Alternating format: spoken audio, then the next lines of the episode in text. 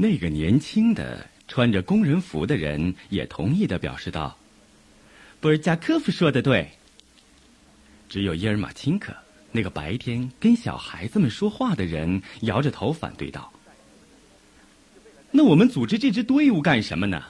是为了在德国人面前不战而退吗？依我看，我们应该在这里和他们干一仗。我已经跑够了。要是能让我决定的话，我一定在这儿和他们干一仗的。”他用力的把椅子推开，站起来。来来回回的在屋子里走开了。布尔加科夫毫无赞同的看了他一眼。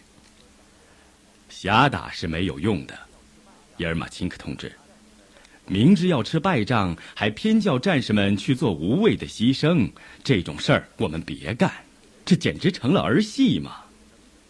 这些敌人后面还有整整一个师团，而且有重炮和装甲车。耶尔马钦科同志。我们不能那么轻视敌人。接着，他就坚定的转过头去，对全体指挥员说：“就这样决定了，我们明天早上撤退。”第二个问题是联络的问题，他继续说：“因为我们是最后撤退的，我们就负有组织敌后工作的任务。这是一个非常重要的铁路中继站。”镇子虽小，可是却有两个车站，我们应该委派一个可靠的同志在这个车站上工作。现在，我们马上来决定谁留在这儿工作，大家提名吧。耶尔马钦科走进桌子说：“我认为我们应该把水兵朱赫来留在这儿。第一，他是本地人；其次，他会钳工和电工，容易在车站上找个工作。”第三呢，他并不在我们队伍里，人们没有见过他。他今天晚上才能赶到这儿。这个人机灵能干，这里的工作他一定能胜任。依我看，他是最合适的人选了。博尔贾科夫点点头说道：“很好，伊尔马钦克同志，我赞成你的意见。”接着，他又问其他两位。你们有不同的意见吗？没有。那么就这样决定了。我们给他留下一笔钱和需要的证件什么的。呃，现在该是第三个，也是最后一个问题了，同志们。博尔贾科夫继续说：“这就是关于处置本镇存放的军械的问题。”镇上存放着沙皇打仗的时候留下来的两万支步枪，全都藏在一个农民的棚子里。大家全把这事儿给忘了。那棚子的主人告诉了我，他很想把这些枪弄走。当然，这些枪绝不能留给德国人。我的意思是把这个棚子烧掉，而且应该立刻动手。一切都应在明天早上撤退之前办妥。不过呢，这是一桩相当冒险的事情，因为这棚子是在市镇的尽头，周围住的全是穷人，一起火，恐怕连农民的房子也会被烧掉。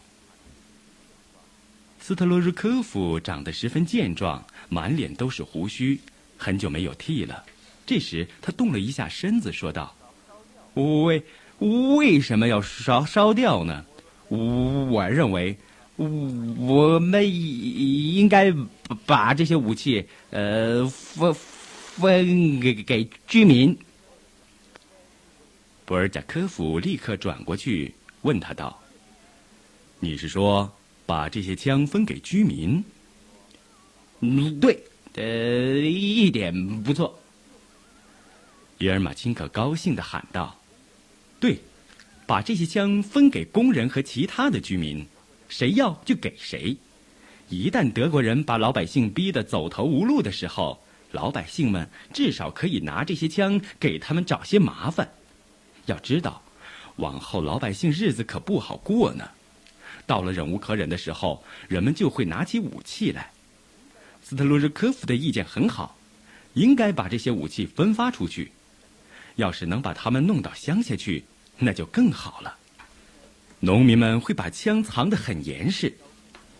等到德国人敲鼓击髓的争抢老百姓的财物的时候，这些可爱的枪支就会派上大用场的。博尔贾科夫笑了，哈哈哈。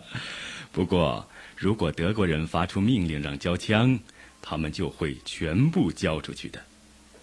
伊尔马钦科反对说：“不，不会全交出去的，有的交，也有的不会交。”博尔贾科夫用一种询问的眼光环顾在座的各位，那年轻的工人也赞同伊尔马钦科和斯特洛日科夫的意见。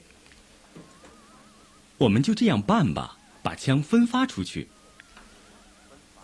好，那就分发吧。博尔贾科夫也同意了。呃，所有的问题都讨论完了。他边说边从桌旁站起来。现在呢，我们可以在这儿一直休息到明天早上了。等朱赫来一来，就请他到我这儿来，我要和他谈谈。请你查查岗哨去吧，伊尔马钦克同志。大家都散了，只剩下博尔贾科夫一个人。他走进客厅旁边的卧室里，把军大衣铺在褥子上，就躺下了。天麻麻亮的时候，保尔从发电厂下班回家。他在厂里当伙夫的下手已经整整一年了。今天小镇上好像十分活跃，这是他一下子就感觉到的。沿路，鲍尔看见许多人手里都拿着步枪，甚至有的拿了两三支。他不明白这是怎么回事儿，就赶紧跑回家。就在列辛斯基家的住宅外面。他看见昨天遇到过的那几个人正跨上马准备出发。鲍尔迅速地跑到家里，慌慌张张地洗了两把脸。听母亲说尔焦姆还没回来，他拔腿就跑到镇子的另一头去找齐廖沙。齐廖沙是一个副司机的儿子，他父亲自己有一所小房子和一块不大的田地。齐廖沙不在家，他的母亲。一个白胖的妇人不高兴地看了鲍尔一眼，说：“鬼才知道他在什么地方，天还没亮呢，就像着了魔似的跑出去了。他说什么地方在发枪，我想啊，他一定是在那里凑热闹。你们这些鼻涕将军，一个个都该挨鞭子抽了，实在是太胡闹了，真拿你们没办法。”不过才比尿壶高那么两寸，也要去领枪。你告诉我家那个小东西，要是他敢带一颗子弹回家来，我就把他的脑袋揪下来。把什么乱七八糟的东西都往家拿，往后还得受牵连呢。哎，你干什么？你也想到那儿去吗？宝儿早就不想再听他唠叨了，他匆匆忙忙的跑到街上去。在半路上，他碰到一个双肩各背着一支枪的人，他便飞奔上前问道：“叔叔，告诉我，你从哪里拿到的？”“哦，维尔霍维纳大街，那里正在分发呢。”鲍尔撒开腿，直朝那个人所指的方向跑去。他跑过了两条街，碰见一个小孩拖着一支沉重的带刺刀的步枪。鲍尔上前拦住他，问。你从哪里弄的？是游击队在学校前面发的，他们发了一整夜，现在统统都发光了，一只也没有了，只有些空箱子堆在那里。我连这只拿到了两只。那小孩骄傲的结束了他的话。这消息使鲍尔非常伤心。哎，真糟糕！早知道这样。我就直接跑到那里去了，还回什么家呢？他失望的想着。我怎么就错过了这么好的机会呢？鲍尔忽然心生一计，他急切的转过身来，三窜两跳的追上了那个刚走过去的孩子，想把他手里的那支步枪抢过来。他用一种不容反抗的声调说：“你已经有一支了，够了，这支该给我。”在光天化日之下这样抢东西，一下子就激怒了那个孩子，他直朝保尔扑了过去。但是保尔后退一步，端着那支带刺刀的枪，瞪着他吼道：“走开，要不我就戳死你！”那小孩气得哭起来，转身跑开，一边无可奈何的骂着。保尔却心满意足的回家去了。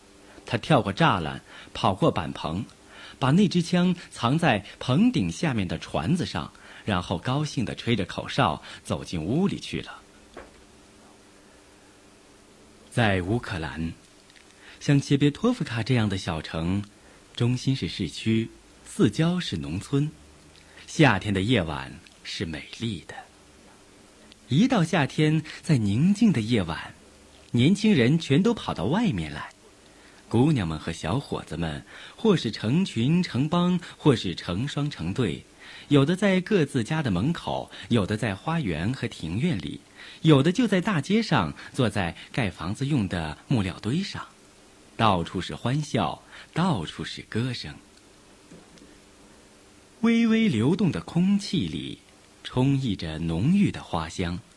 星星像萤火虫一样，在天空的深处闪着微光。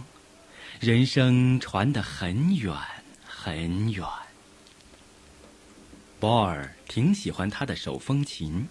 他总是爱惜的把那架维也纳造的音色优美的双键手风琴放在膝上，灵活的手指刚刚触到键盘，便飞快地由上面滑到下面，低音键长长的吐了一口气，接着便奏出大胆的跳跃式的旋律。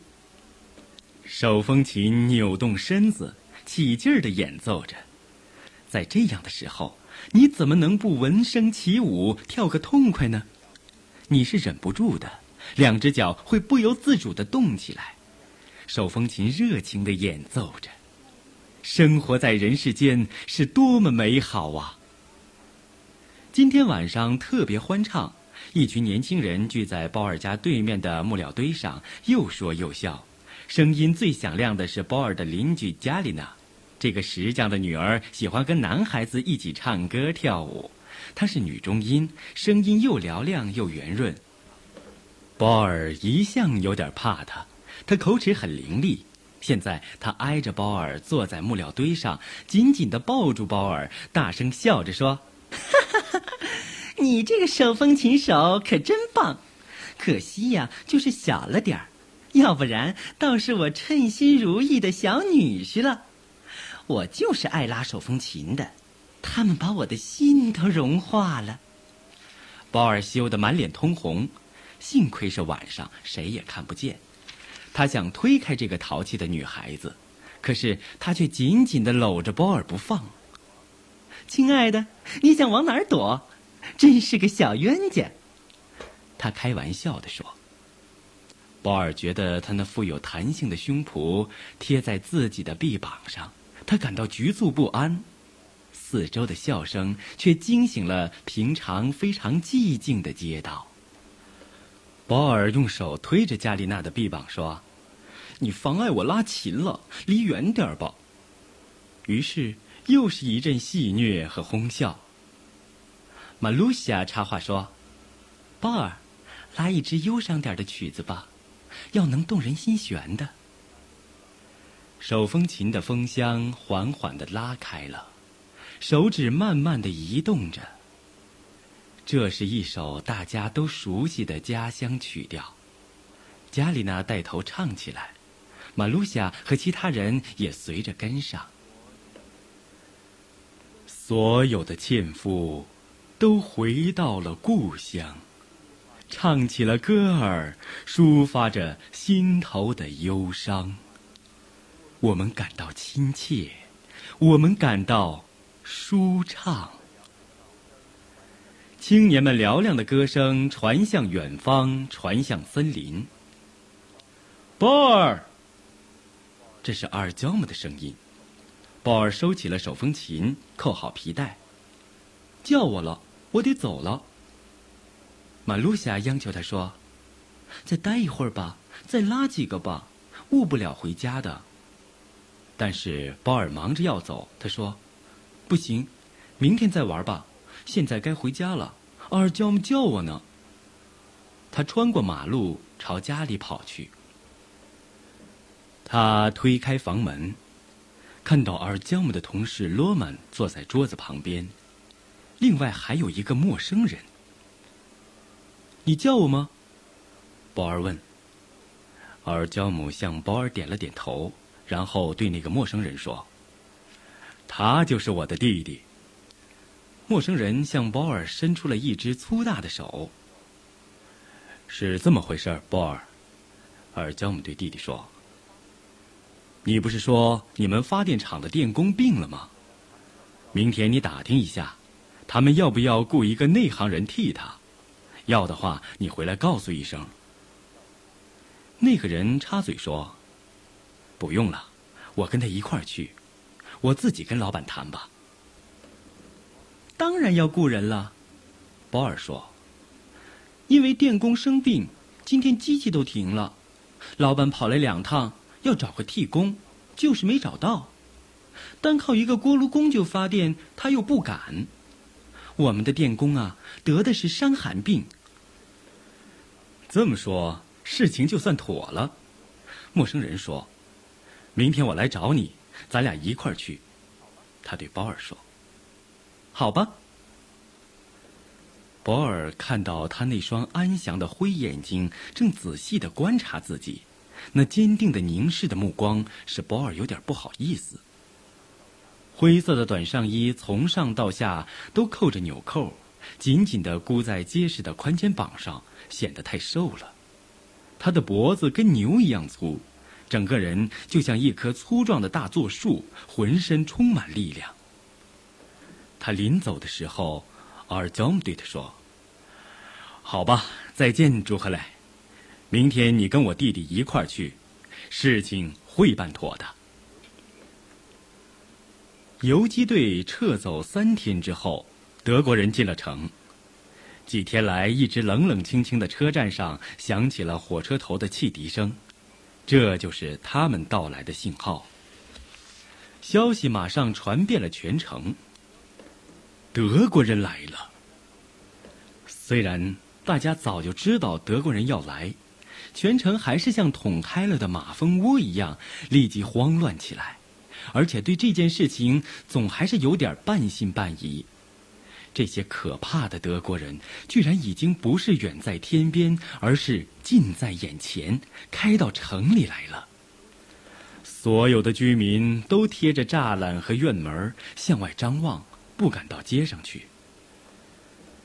德国人不走马路中间，而是排成两行，沿着街的两侧行进。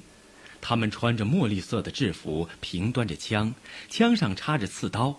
头上戴着沉重的钢盔，身上背着大行军袋儿，他们把队伍拉成长条，从车站到市区连绵不断。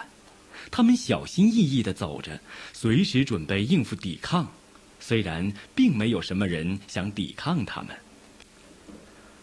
走在队伍最前头的是两个拿着猫斯枪的军官，马路当中是一个担任翻译的乌克兰伪军小头目。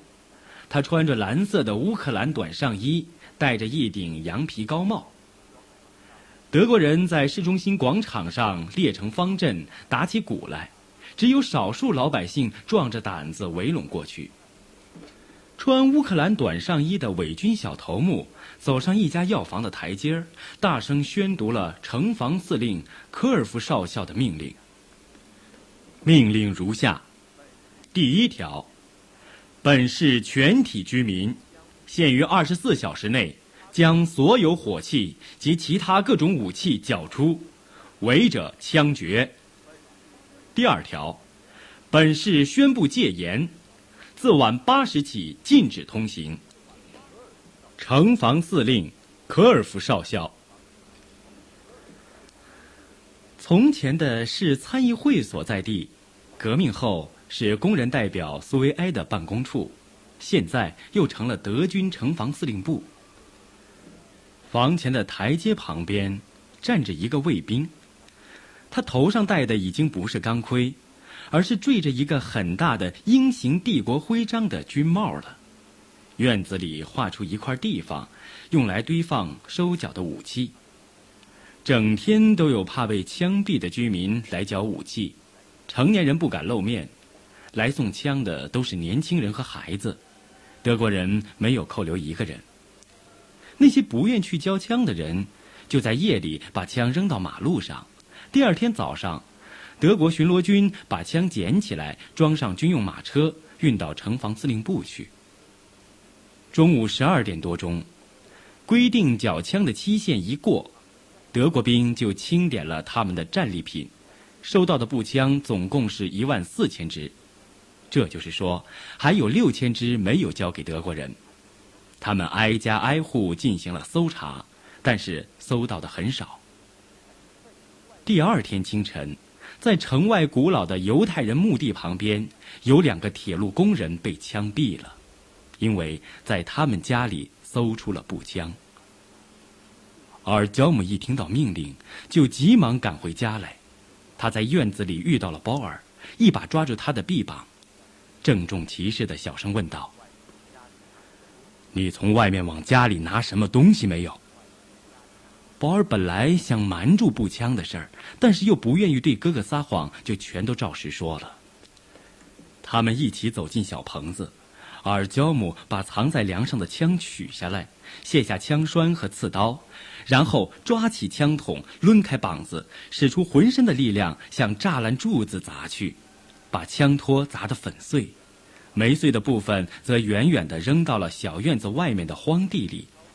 回头又把刺刀和枪栓扔进了茅坑。完事之后，尔焦姆转身对弟弟说：“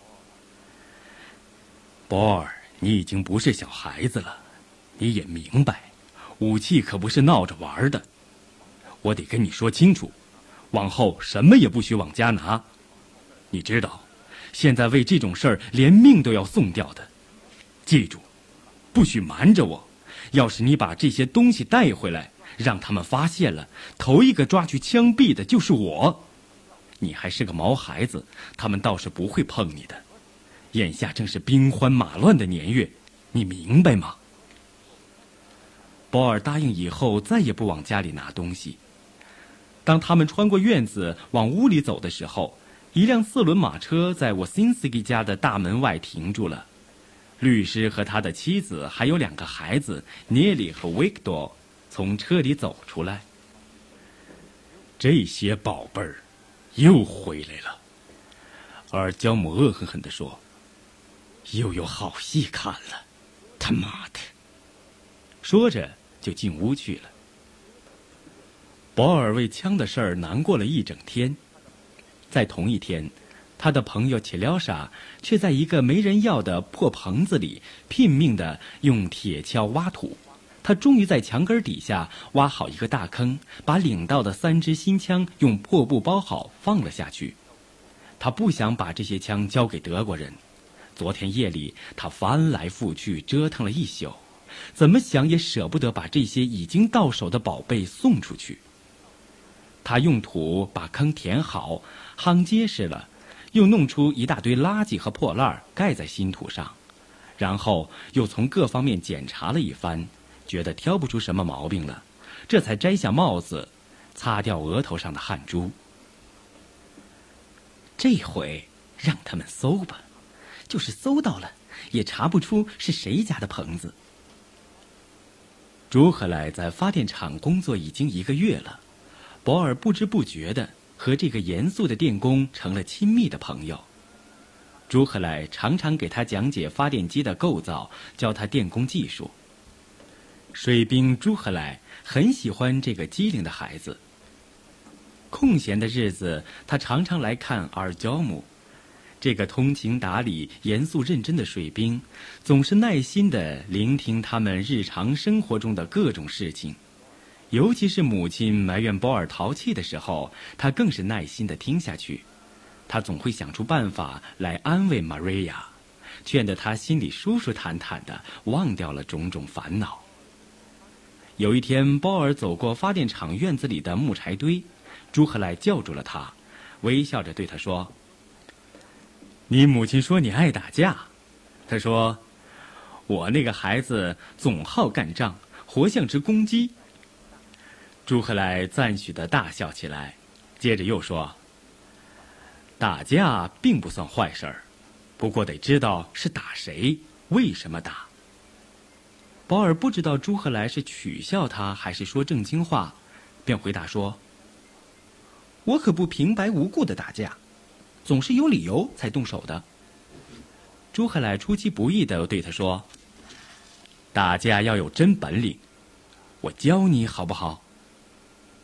保尔惊讶的看了他一眼：“有真本领怎么打？”“好，你瞧着。”他简要的说了说英国式拳击的打法，给保尔上了第一课。保尔为了掌握这套本领，吃了不少苦头。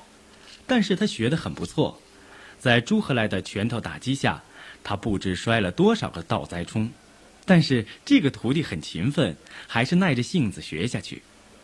有一天天气很热，保尔从克里姆卡家回来，在屋子里转悠了一阵子，没有什么活儿要干，就决定到房后院子角落里的小棚顶上去。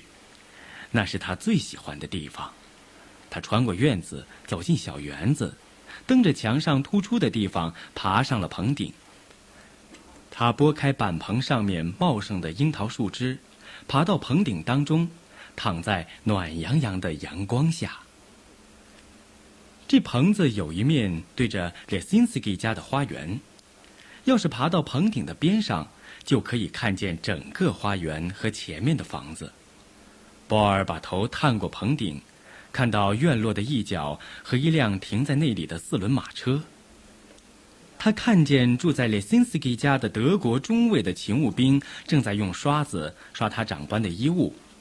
波尔常常在列辛斯基家的大门口看到那个中尉。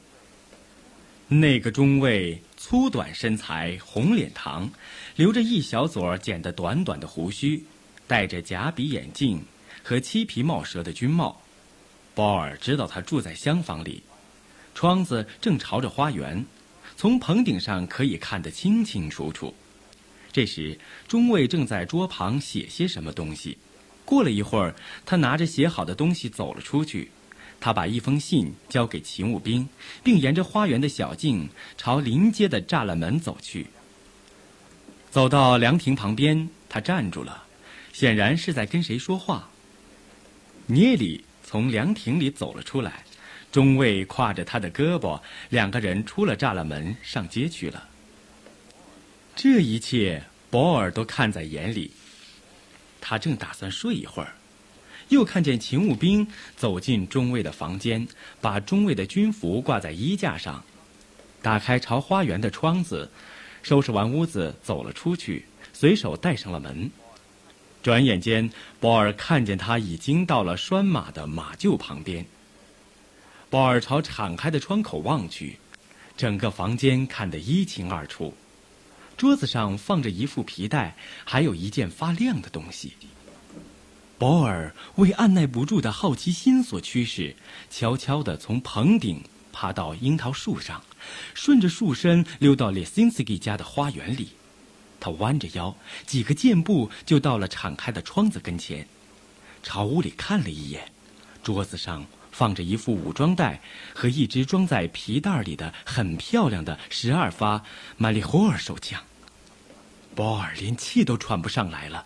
有几秒钟的功夫，他心里斗争得很激烈，但是最后还是被一种力量所支配。他不顾死活，把身子探进窗子，抓住枪套，拔出那支乌亮的新手枪，然后又跑回了花园。他向四周环顾了一下，小心翼翼地把枪塞进裤袋儿迅速穿过花园，向樱桃树跑去。他像猴子似的攀上棚顶，又回过头来望了一眼，勤务兵正安闲地和马夫聊天。花园里静悄悄的，他从板棚上溜下来，急忙跑回家去。母亲在厨房里忙着做饭，没有注意到他。鲍尔从箱子后面抓起一块破布，塞进衣袋，悄悄地溜出家门，穿过园子，翻过栅栏，上了通向森林的大路。他一只手把住那只不时撞他大腿的手枪，拼命朝一座废弃的老砖厂跑去。他的两只脚像腾空一样，风在耳边呼呼直响。